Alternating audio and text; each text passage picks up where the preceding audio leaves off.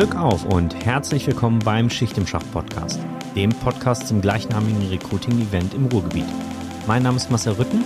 Und mein Name ist Rubindo Uller.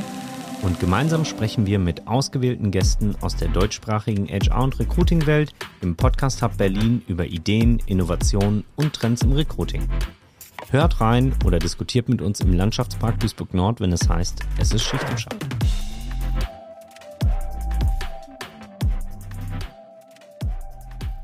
Ja, heute sitzen wir zusammen hier in unserer neuen Episode vom Schicht im Schach Podcast mit Professor Dr. René Sadowski von der Quadriga Hochschule Berlin, seines Zeichens Professor für Entrepreneurship und Organizational Behavior, Experte für Family Businesses und noch Jurymitglied beim HR Excellence Award.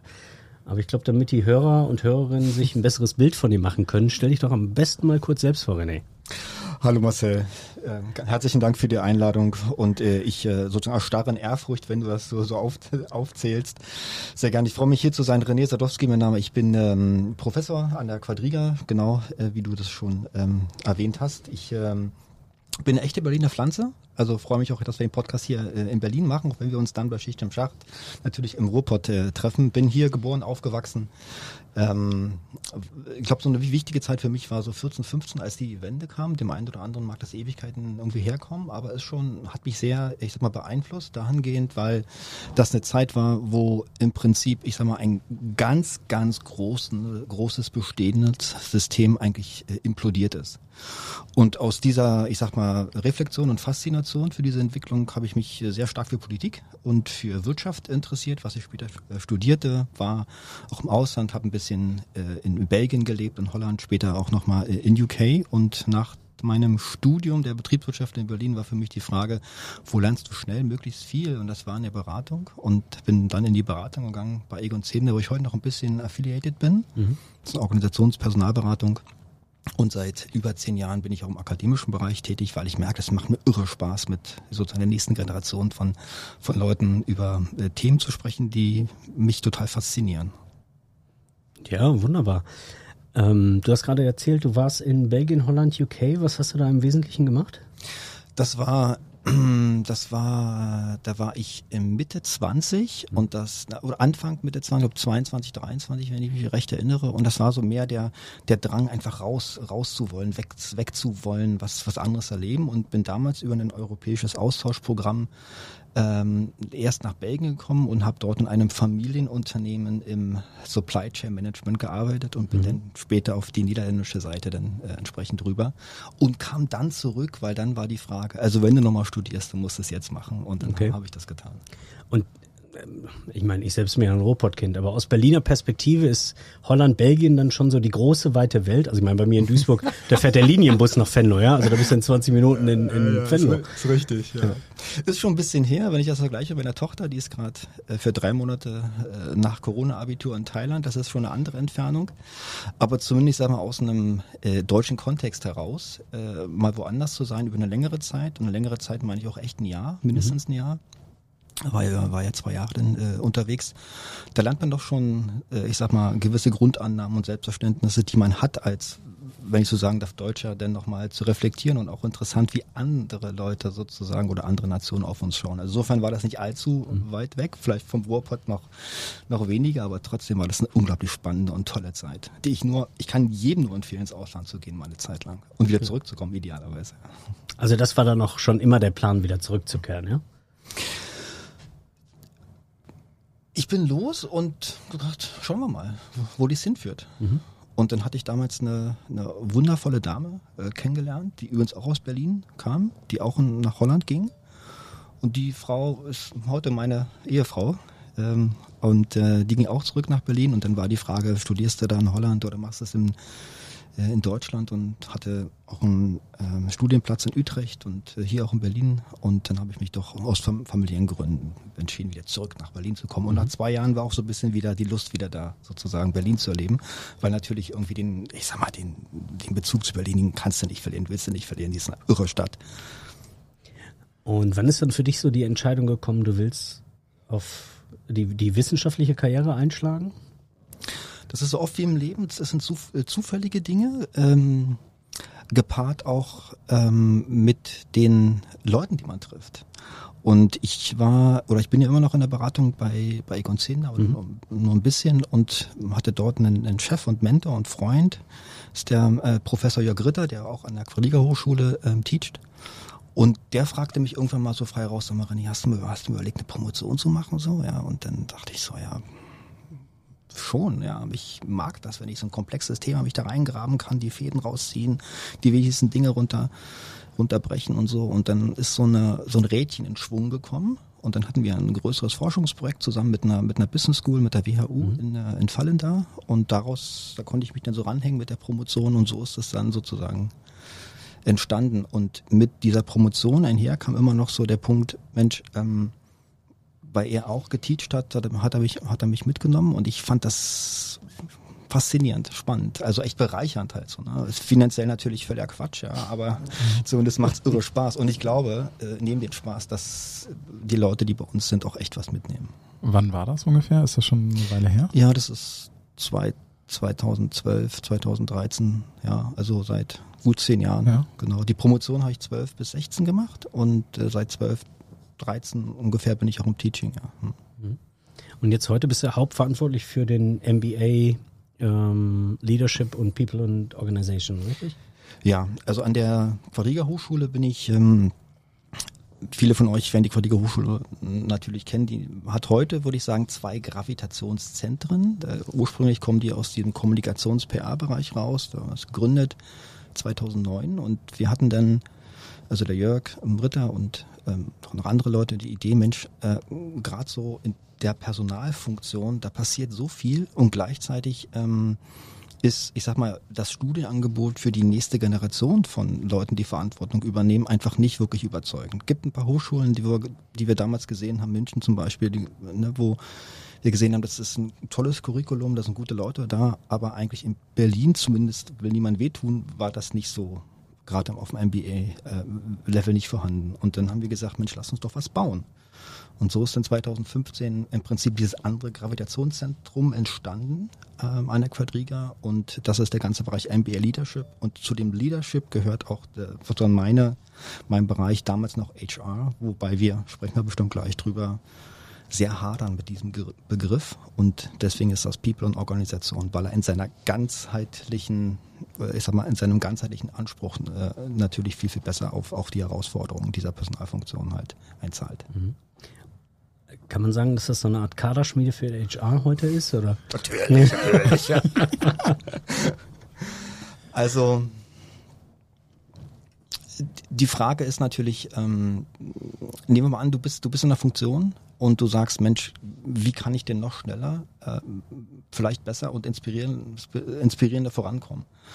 Und ähm, da sagen viele Menschen, ja, nee, Promotion will ich nicht, äh, irgendwie irgendein Zertifikat auch nicht, aber so ein MBA, das macht echt Sinn, weil da bin ich sozusagen konzentriert über anderthalb, vielleicht zwei Jahre dabei und habe sozusagen sehr umfangreich und aus verschiedenen Perspektiven echt neuen Inhalt, gepaart natürlich mit einer extrem hohen Praxisorientierung, die vor allen Dingen gespeist wird durch unseren Beirat. Also wir haben bei uns einen Beirat mit über 30 ganz tollen Persönlichkeiten über alle Funktionen hinweg. Das sind wirklich äh, ehemalige CEOs, Vorstände und so weiter, die sich aktiv auch bei uns äh, beteiligen. Also heißt konkret, die immer zum Kaminabend einladen, die auch selbst mal einen Impulsvortrag halten, die sich als Mentoren für unsere Studenten, Studierenden ähm, ähm, äh, engagieren. Und diese Kombination von Wissen, ja, also einerseits so Content, aber auch im Sinne von, was machen andere Unternehmen, große Unternehmen, welche Herausforderungen haben die, wie gehen die das an? Das ist im Prinzip das, was wir bei uns an der Hochschule vereinen, wo ich glaube, da sind wir wirklich, wirklich richtig gut, zumindest zeigen es auch die Evaluation. Und dann wenn wir das wirklich alles erfüllen können, dann natürlich, äh, weiß nicht, ob es Kaderschmiede ist oder so, aber ich würde schon behaupten, dass jeder von uns, der bei uns war, sagen würde, das war ein gutes Investment. Zumindest ist das Anspruch und Selbstverständnis. Eine Frage dazu, ähm, äh, ab, ab was für einer Funktion oder ab was für einem Level würdest du das empfehlen? Also ich nehme an, äh, theoretisch könnte jeder, der einen Abschluss hat, ähm, äh, rein in die MBA, aber Gibt es da irgendwas, wo du sagen würdest, okay, Teamleiter, Head-Off oder irgendwie so ein Level sollte schon erreicht worden sein, um dann äh, sinnvoll diesen MBA zu machen? Also wir bei, den, bei der Zulassung schauen wir schon, dass wir nicht zu Junior sind. Ja. Ähm, typischerweise sind bei uns die Leute so Ende 20 bis zu Anfang 50 und haben natürlich, wenn du länger sozusagen im Saft bist, dann hast du auch schon eine gewisse Verantwortung.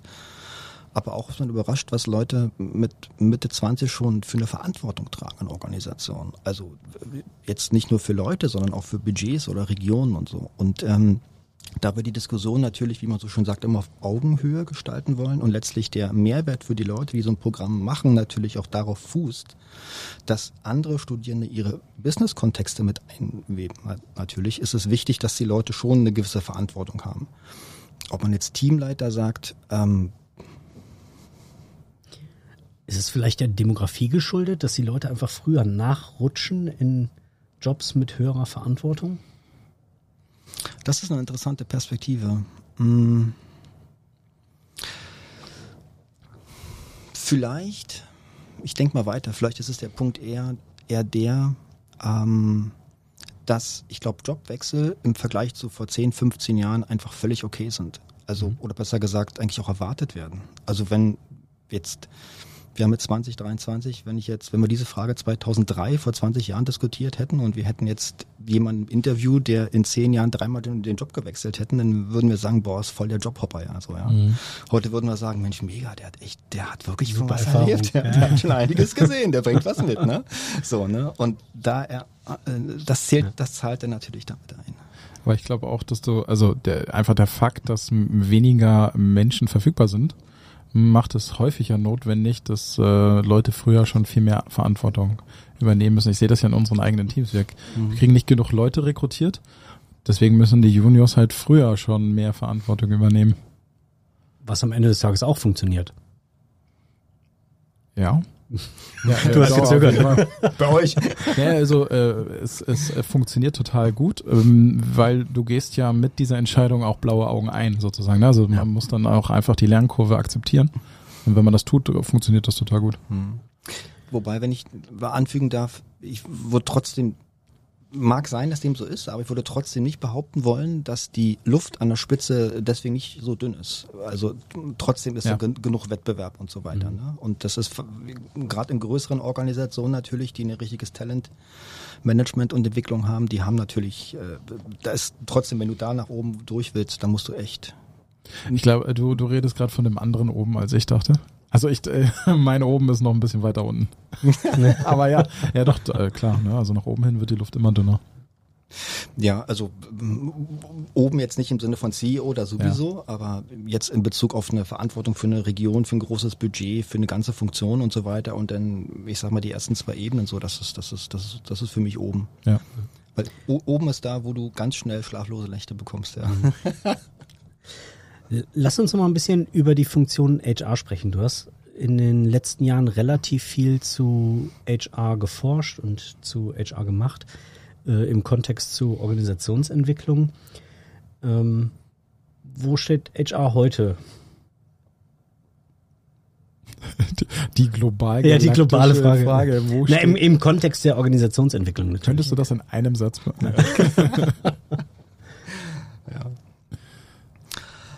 Also wir ähm, über die Hochschule selbst haben wir äh, die haben wir eine ganz tolle Kooperation mit dem BPM, das ist ja im Bundesverband der Personalmanager, wo wir seit 2010 alle drei Jahre sind jetzt auch jetzt wieder 2023 dabei, die fünfte sogenannte Berufsfeldstudie ähm, rauszugeben. Das heißt, dass alle BPM-Mitglieder und darüber hinaus Leute in der Personalfunktion im Prinzip gebeten werden, da mitzumachen. Und ähm, haben 5000, 5000 Mitglieder und letztes Mal hatten wir, glaube 1300 wirklich Questionnaires, die wir da nutzen konnten.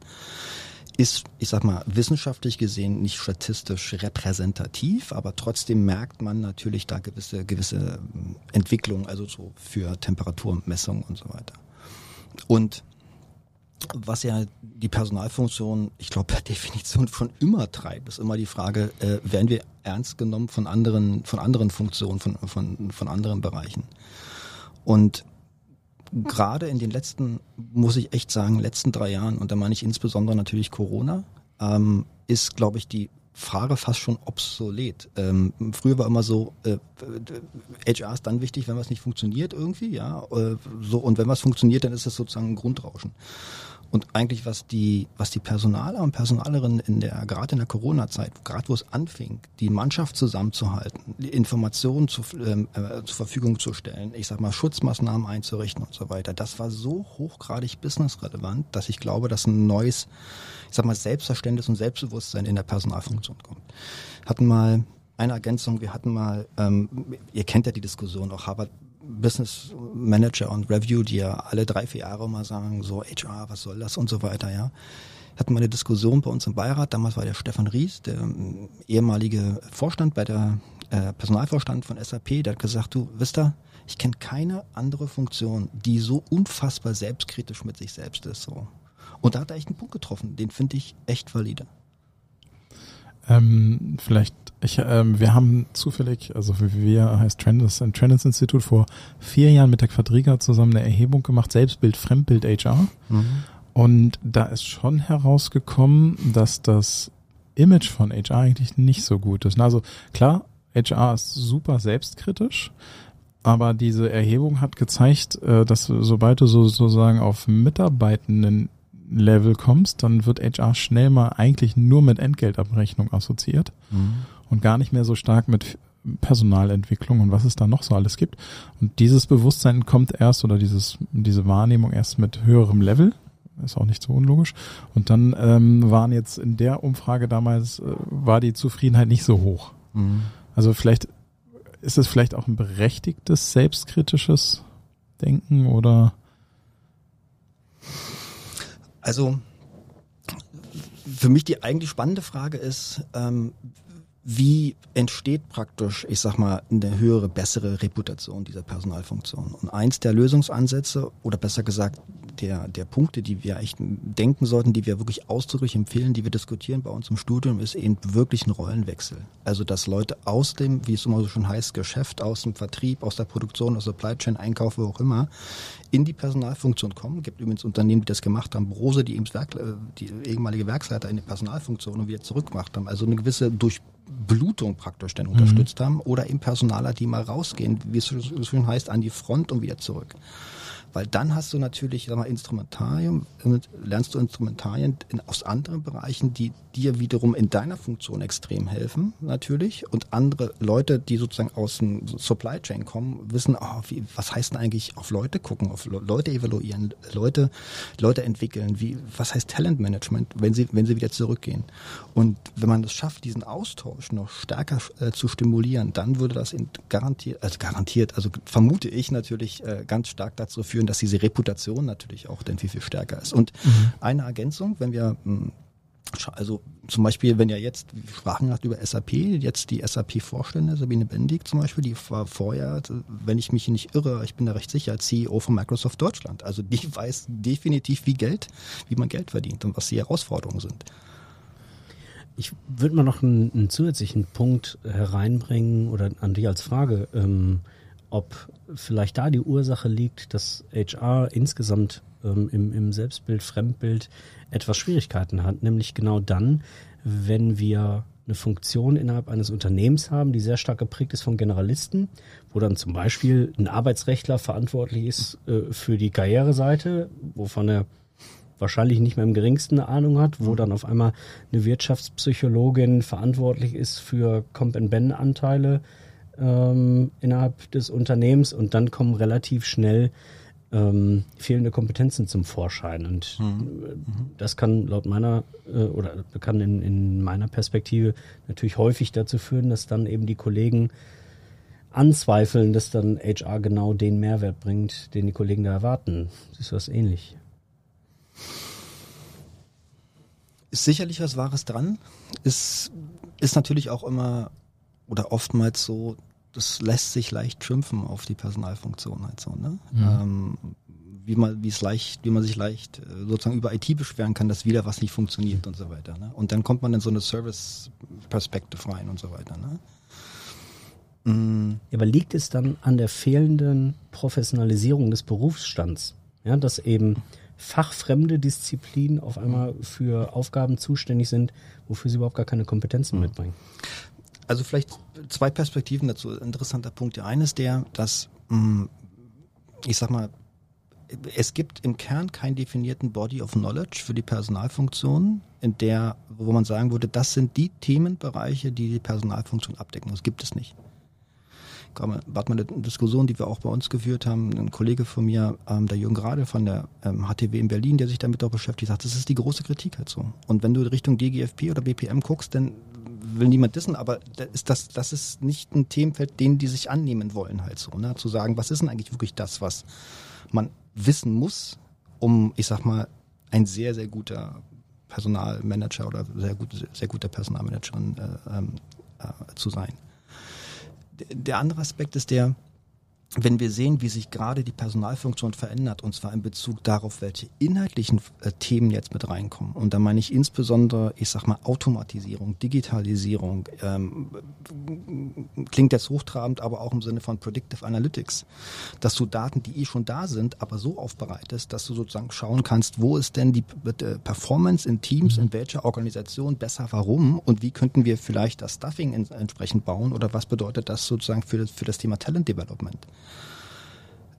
Das wird nur möglich sein, wenn du nicht nur ich sag mal Juristen, äh, äh BWLer, ja und Psychologen äh, da drin hast, also nicht nicht nichts gegen die so, ja, aber äh, da braucht es natürlich Mathematiker, Statistiker, Volkswirte und mhm. das ist natürlich spannend eigentlich, weil dann wird die Funktion auch diverser und attraktiver. Mhm. Also insofern sehe ich optimistisch nach vorne, dass da echt total viel Bewegung natürlich ist. Mhm. Anderes Thema. Eins deiner Haus- und Hofthemen ist das Thema Familienunternehmen. Richtig? Muss ich gerade einen Schluck Kaffee und Husten. Äh, ja, also ich habe im Bereich ähm, also nachfolgenden Familienunternehmen mhm. äh, promoviert und bei in der Beratung äh, darf ich seit über zehn Jahren ähm, mit vielen Kollegen äh, Familienunternehmen und Unternehmerfamilien beraten, ja. Hm? Okay. Ja, ganz witzig, Robinro und ich hatten nämlich äh, vor Aufnahme dieses Podcasts, ich glaube, eine ganze Litanei von, von Unternehmen aufgezählt, die eben äh, Familienunternehmen sind, wo aber die Nachfolge ähm, offensichtlich relativ kritisch ist, ne? weil Familienunternehmen immer mehr eben unter dem Druck kommen, wen können sie als Nachfolger einsetzen, wenn eben die äh, potenzielle Nachfolgerin oder der Nachfolger eben nicht möchte oder vielleicht gar nicht existiert. Hm, hm, hm. Also wir hatten über Zehn mal eine Analyse gemacht, das war äh, über Familienunternehmen und DAX und Corporate und alles sozusagen, alle Unternehmenstypen hinweg, global, wie lange CEOs sozusagen, also die sogenannte Stick Rate, wie, wie lange die in der Verantwortung stehen. Und dann haben wir gesehen, wenn ich mich recht erinnere, dass sozusagen vor, vor zehn Jahren zu heute, dass sich das fast halbiert hat. Also sozusagen, wie lange jemand oben ist, äh, ist sozusagen immer kürzer geworden, auf un mhm. unterschiedlichsten Gründen, Komplexität und Anforderungen, Investoren und so weiter. Bei Familienunternehmen haben wir natürlich den Punkt, dass es sozusagen neben dem Unternehmen selbst ja auch die Unternehmerfamilie ja auch gibt, die ja in Anführungsstrichen im besten positiven Sinne auch gemanagt, orchestriert werden muss. Und dazu braucht es eine richtige Family Governance, ähnlich wie es eine Corporate Governance gibt. Und bei dem Punkt, den du jetzt ansprichst, beziehst du dich wahrscheinlich auf die Familien, also die Family CEOs, die dann dabei sind, halt so, ne? die, mhm. ähm, die dann in, ähm, in der Führung sind.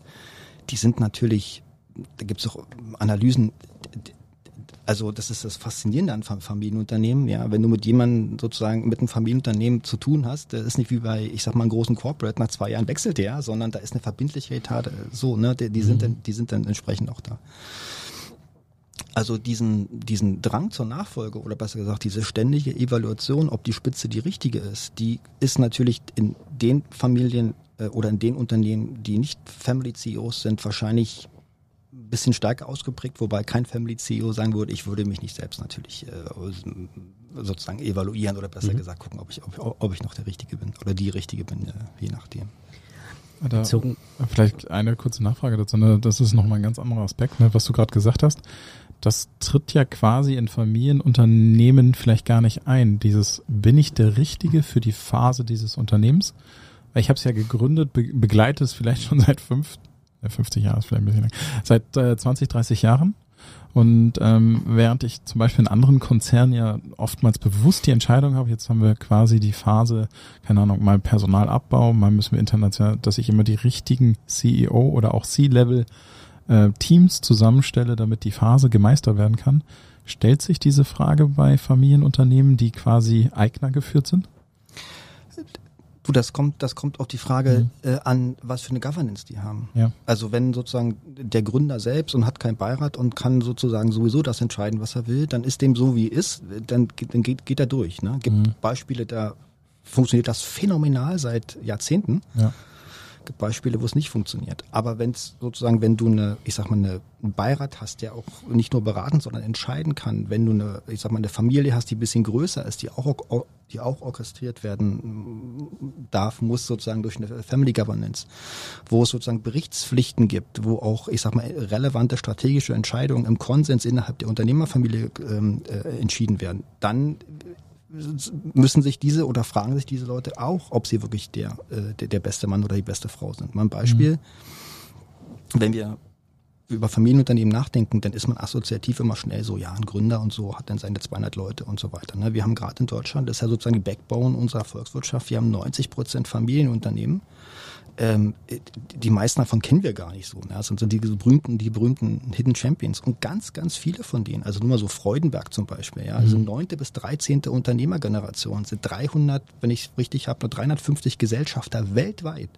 Haniel kennt ihr, über 700 Gesellschaften. Das sind riesengroße Gruppen, riesengroße Gruppen. Und bei Knauf ist jetzt nicht so groß, aber ein ganz tolles Unternehmen. Da ist mit Alexander Knauf ein Family CEO da. Aber der mhm. ist nicht da, weil er da ist, weil er zur Familie gehört, sondern der hat sich, durften das bisschen begleiten über die letzten zehn Jahre. Der ist einfach der perfekte beste Mann dort an der Spitze. Mhm. Aus Recruiting-Perspektive, wie attraktiv sind denn Familienunternehmen für Kandidaten heute? Das ist eine spannende Frage, ja. weil das natürlich, man darf es nicht verallgemeinern, aber es gibt natürlich ähm, vom ich, ich differenziere mal meine Frage noch ein bisschen. Ist es noch wie früher das Ansehen, dass man sagt, der Inhaber oder die Inhaberin, die kümmern sich um uns? Anders als es vielleicht in einem Private Equity Umfeld oder in einem, in einem anderen äh, Corporate der Fall wäre. Also wenn, wenn ich mit, wenn ich in Familienunternehmen bin und mit da Projekte habe oder mit Leuten sprechen oder die bei uns, die äh, Studierenden, die, die zu uns kommen, die ins Familienunternehmen kommen, die sind so inbrünstig, also die volle DNA für das Unternehmen bringen die mit halt so, ne? Und ähm, das hat ganz, ganz sicherlich etwas damit zu tun, dass es in dem Bereich ähm, ganz oft eine eine ganz starke werteorientierte Unternehmensführung gibt, auch wenn vielleicht die Unternehmerfamilie oder die Geschäftsführung gar nicht sagen kann oder schon sogar definiert hat, was eigentlich unsere Werte sind. Ja?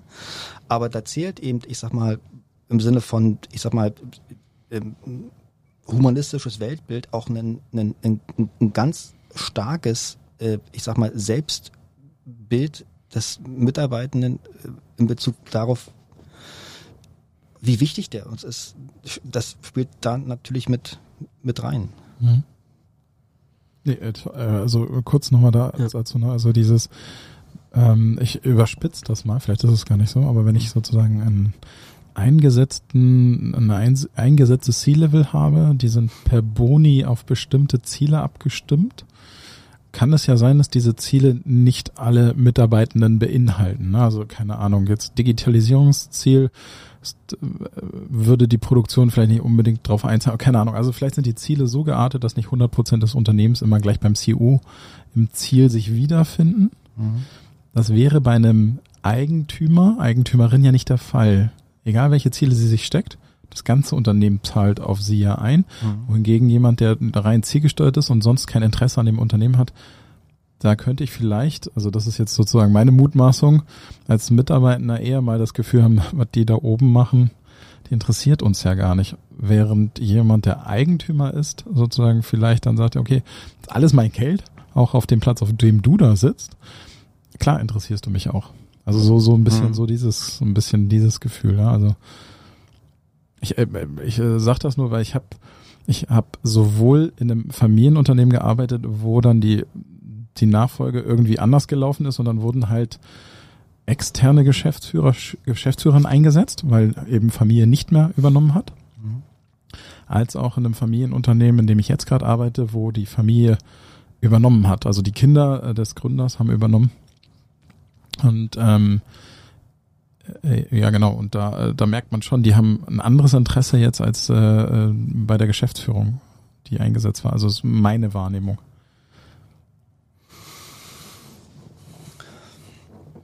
Ja, also ähm, ich soll ja nicht M sagen, ne? Nee, das macht gar nichts, macht gar nichts. Da können wir, können wir alles rausholen. Also ist auch eine schwierige Frage, ne? Also. Also wenn jemand in die Fußstapfen eines Gründers tritt, die sind so unfassbar groß, eigentlich kann man gar nicht reintreffen. Und die Kernfrage ist immer, ähm, als, als, als Unternehmens, ich sag mal, Führer oder Führerin, denn in dem Fall, was ist eigentlich meine Story, die ich mit diesem Unternehmen vorhabe Mhm. und die ich erreichen kann? Und du hast in den meisten Fällen immer noch den Gründer oder die Gründerin im Nacken, im positiven Sinne, weil es eben der Vater die Mutter ist oder eben weil äh, im Sinne von, ich sag mal Anführungsstriche Good Governance, der natürlich vom CEO-Posten in, also in den Aufsichtsrat oder Beiratsvorsitzendenposten wechselt und so weiter. Ähm, aber die, die Identifikation äh, mit dem Unternehmen, wenn jemand aus der Familie an der Spitze und du gerade in der Nachfolge ist, hat natürlich eine irre Wirkung auf die Mannschaft, also auf, Mhm. auf die Mitarbeitenden. Das muss man wirklich sagen. Also das ist wirklich toll. Und übrigens haben wir oftmals auch erlebt, dass wenn Unternehmen, ich sag mal, in eine Restrukturierungsphase gehen, dass man dann gerne auf eine Non-Family CEO dann zugreift, weil das sind schmerzhafte Dinge. Und äh, dann, wenn es sozusagen das Ding erledigt ist ja, und es geht wieder voran, dann die Zeit ist eben, dann vielleicht kann der Family CEO oder die Family CEO wieder, wieder äh, entsprechend übernehmen. Übrigens ein, ein Punkt, so, ähm, den ich gerne ergänzen würde wollen, weil wir gerade sprachen im Sinne von Werte, ja, so wichtig Werte sind, ähm, gerade für Familienunternehmen. In Bezug auf die Personalfunktion, wenn wir mal überlegen, also zeig mir ein Unternehmen, was, oder sagen wir mal, die, die großen Blue Chips, alle diese Unternehmen, vielleicht gibt es eins, was ich jetzt nicht, wo ich es jetzt äh, falsch einordne, aber alle haben irgendein Leitbild, irgendeinen Purpose, haben Unternehmenswerte definiert. Und das geht durch, also durch unsere ganze Wirtschaft. Also es war ein, ein richtiger High Purpose und Leitbilder zu entwickeln. Mhm. Und sozusagen der Hintergrund war der, ne, dass man gesagt hat, Mensch, naja, wenn sich so viel ändert, was ist denn das Narrativ, was uns eigentlich zusammenhält? Also was hält uns sozusagen das außer sozusagen die arbeitsrechtlichen äh, Bestimmungen halt so? Und was jetzt derzeit passiert, ist ja eigentlich, dass aufgrund des Ukraine-Krieges oder eigentlich des russischen Krieges in der Ukraine Unternehmen praktisch, obwohl wir eine große Familie sind, jetzt plötzlich ihren eigenen Mitarbeitenden sagen müssen, ihr gehört nicht mehr zur Familie ihr, äh, sorry, ihr seid jetzt da in Russland, das ist nicht mehr, wir müssen da, wir wollen da raus, wir müssen da raus halt so. Also plötzlich, ist sozusagen so ein Spin drinne und die Frage ist, wer macht die Kommunikation, wer ist dafür verantwortlich? Und das ist echt ein, das ist eine riesen, riesen Aufgabe gerade für die Personalfunktion. Da den richtigen Ton und natürlich, ich sag mal, juristisch gesehen die richtigen, die richtigen Schritte einzuleiten. Ne? Aber bleiben wir nochmal in Deutschland, weil du vorhin auch das Thema Identifikation bei Familienunternehmen äh, nochmal betont hast. Ist dann der Job eines Employer Branding Managers oder einer Employer Branding Managerin in einem Familienunternehmen Selbstläufer? Also, dass die Leute sich von Haus aus sowieso schon mit dem Unternehmen identifizieren und man im Grunde genommen nur so leicht anstupsen muss, dass die volles Commitment entfalten und äh, die komplette positive Story nach außen erzählen? Oder ist das, ist das zu romantisch? Also ich kann es nicht ganz beurteilen. Ich glaube, da sehe ich dich sogar ein bisschen mehr, dass du da natürlich ähm, näher dran bist auf dem auf der Ebene. Aber ich, ich, ich glaube, das ist, eher, ist eher die Frage, wie sich sozusagen das inhaltliche Themenfeld für diese Position oder für Leute, die das verantworten, entsprechend ändert. Und wahrscheinlich ist es dann eben so, also gerade im Sinne von Fachkräftemangel und so weiter, dass die externe Kommunikation viel, viel wichtiger wird als intern, wenn sozusagen, ich sag mal, das positive Renommee und das Zugehörigkeitsgefühl, setzen wir mal raus, sehr positiv ist so, ne? Also insofern wird wahrscheinlich das Aktionsfeld sehr stark nach, nach außen gehen. Stärker als bisher. Ich hatte mal eine interessante Situation, da habe ich als Berater ein Familienunternehmen im Aufbau der Employer Brand begleitet. Mhm. Und der Gründer, der war schon etwas älter, sozusagen. Die Option an ein Familienmitglied zu übergeben gab es nicht, sondern der nächste Schritt wäre dann eine Geschäftsführung einzusetzen, also dass er sozusagen einen Geschäftsführer einsetzt oder Geschäftsführerin. Und wir waren dabei, ähm, über die Employer Value Proposition zu sprechen. Und in diesem Prozess stand der irgendwann auf und sagte, ich glaube, ich gehe mal lieber raus. Ähm, und ist dann rausgegangen und ich dachte so, hä, komisch, bin hinterher. Und dann hat er mir erklärt, er meinte, das ist irgendwie nicht mehr das Unternehmen, was er gegründet hat. Es ist total erfolgreich. Mhm. Aber es ist für ihn langsam, glaube ich, Zeit, sozusagen den Staffelstab zu übergeben. Und das EB-Projekt hat es ihm quasi vor Augen geführt. Fand ich total spannend, dass er dann so merkte, wie sich, weil schon relativ groß geworden das Unternehmen, waren glaube ich schon 80 Leute oder sowas, und ähm, merkte dann einfach so, es ist erfolgreich, es läuft alles, aber es ist nicht mehr so, wie er es gegründet hatte mhm. und hat sich einfach weiterentwickelt und es ist nicht mehr er quasi mhm. und äh, hat dann entschieden, sich da zurückzuziehen. Ja. War ich schon sehr spannend. Das kann, kann ich voll nachvollziehen, weil ich äh, persönlich auch äh, selber Leute kennenlernen durfte, die genau das im Prinzip sagen, dass sozusagen die neben dem ganzen Geld, wenn es in die Firma läuft und so weiter, aber was die Faszination des Tuns lässt nach, weil du plötzlich, ich sag mal, mit sozusagen mit, mit organisationsstrategischen Strukturfragen dich beschäftigen musst und du eigentlich doch das Unternehmen gegründet hast, weil du, ich sag mal, ein Riesenproblem gesehen hast, wo du sagst, ey, wir bringen eine Lösung halt so, ne? Und dieser Entrepreneur Spirit, der dich so treibt, der geht natürlich dann, umso mehr du Anführungsstriche Admin-Sachen musst, geht natürlich verloren. Und das nagt denn so an so einem Unternehmer natürlich halt so, ne? mhm. ne? der sagt, boah, ich will das eigentlich gar nicht so. Ich will mich doch um, ne, ich will nah am Kunden sein, um, dich, um mich darum kümmern und nicht irgendwie so, ne? Und dann ist die Frage, habe ich die, die Kraft und das Selbstverständnis zu sagen, okay, dann nehme ich jemand von extern oder vielleicht aus der Mannschaft, der ob er Shares hat oder nicht oder so, je nachdem, der dann die, die sozusagen, der dann ähm, die Verantwortung übernimmt als, als CEO und ich gehe dann in, in, in die zweite Linie oder sage ich, nee, dann gebe ich das Baby sozusagen verkaufs und weiß, dass die Leute das weiterbauen, aber ich bin nicht der oder die, die sich damit in der Form identifizieren kann, wie es bisher war. Weil du gerade Baby als Stichwort sagtest, aber also ich würde mal den, den Vergleich ziehen. Ist das nicht wie, ne, wie mit einem eigenen Kind? Ähm, ja, du, du erziehst ein Kind über die in der Regel 18 Jahre, manchmal sogar mehr. Ähm, und dann entwickelt sich dein Kind vielleicht anders. Nicht schlechter, ja, aber anders einfach, als du es dir vorgestellt hast. Dann gibst du dein, dein Kind ja nicht auf, oder? Also und genauso stelle ich es mir eben vor als Eigentümer eines, eines größeren Familienunternehmens. Ja, na, die logische Konsequenz wäre eigentlich, dass du, dass du sagst, du lässt das Kind gehen, weil all das, was du tun konntest, hast du im besten Wissen und Gewissen äh, gemacht und du bist davon überzeugt, dass der Weg, den der oder die jetzt geht, mit dem Ding dann auch richtig ist.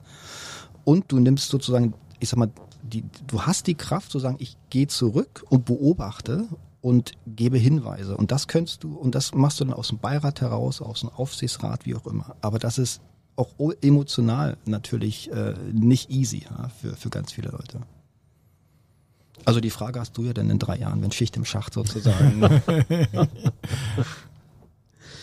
ähm, ja, gutes Stichwort Stich im Schacht. Ähm, du wirst auf dem Event einen Vortrag halten äh, mit dem Titel Unmute Yourself. Worum wird's gehen?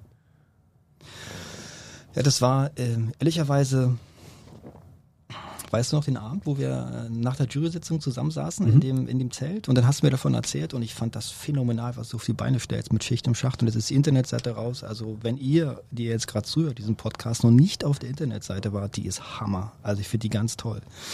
Und die äh, Frage war da so ein bisschen, Mensch, naja, im Sinne von was ist so die, die Zielgruppe, was sind vielleicht auch die Herausforderungen, äh, die, die Herausforderungen, die die Leute haben. Und ähm, ich äh, merke das in den Diskussionen bei uns im MBA-Programm immer so die Frage, Fachkräfte oder Hauptleute zu convincen, an Bord zu kommen, gleichzeitig aber auch professionell gut auszuwählen, passt denn der oder diejenige zu uns, ist nicht profan. Ist überhaupt nicht profan. Und die Zeit rennt in so einem Gespräch, ähnlich wie bei uns, wobei es nicht wunderschön jetzt hier, aber die Zeit rennt in so einem Gesprächen extrem durch. So, ne?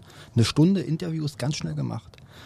Und dann hast du die Herausforderung, dass es ja nicht nur darum geht, dass wir als Interviewer einen Eindruck von der Person haben, sondern natürlich die Person hat wahrscheinlich drei Angebote auf dem Tisch halt so. Also insofern ist das natürlich auch äh, ne, ja. ein ordentliches Spannungsfeld, in dem man sich bewegt. Und gleichzeitig, also sozusagen einerseits das Unternehmen, die Organisation entsprechend zu positionieren, ähm, auf der anderen Seite den Menschen auch zu lesen, wertschätzend, aber auch, ich sag mal, tiefer, ich sag mal, zu evaluieren und zu gucken, passt das nicht nur kulturell, sondern fachlich und mit welchen Kompetenzen kommt der, welche Erwartungen hat der, das zu machen, äh, und da vielleicht innerhalb von, von einer Stunde, das ist so eine kleine Königsdisziplin. Und daher die Überlegung, da würde ich einfach auf Basis dessen, was wir so machen an der Hochschule, meine Erfahrung natürlich über zehn, die letzten 15 Jahre, so ein paar Dinge mit reinbringen und, und ähm, den Leuten einfach darstellen, ohne zu behaupten, das ist jetzt sozusagen der heilige Gral. Aber ähm, ich glaube, dass es sehr wertvoll oder kann sehr wertvoll sein für die Leute und deswegen dieses Unmute. Wunderbar. Dann sind wir jetzt schon gespannt auf das, was du da im Mai so präsentieren wirst. Ähm, dank dir an dieser Stelle auch im Namen von Robin, ähm, dass du heute unser Gast warst. Vielen Dank für die ganzen Insights ähm, zu all deinen Erfahrungen, die du so mitbringst. Und dann freuen wir uns, dich am 5.5. live in Duisburg zu sehen. Vielen Dank, hat mir irre Spaß gemacht und ich freue mich extrem natürlich auf äh, Schicht im Schacht. Demnächst kann es ehrlicherweise kaum erwarten. Ich freue mich wirklich drauf. Und nochmal Respekt, was du da gebaut hast. Irre. Vielen lieben Dank.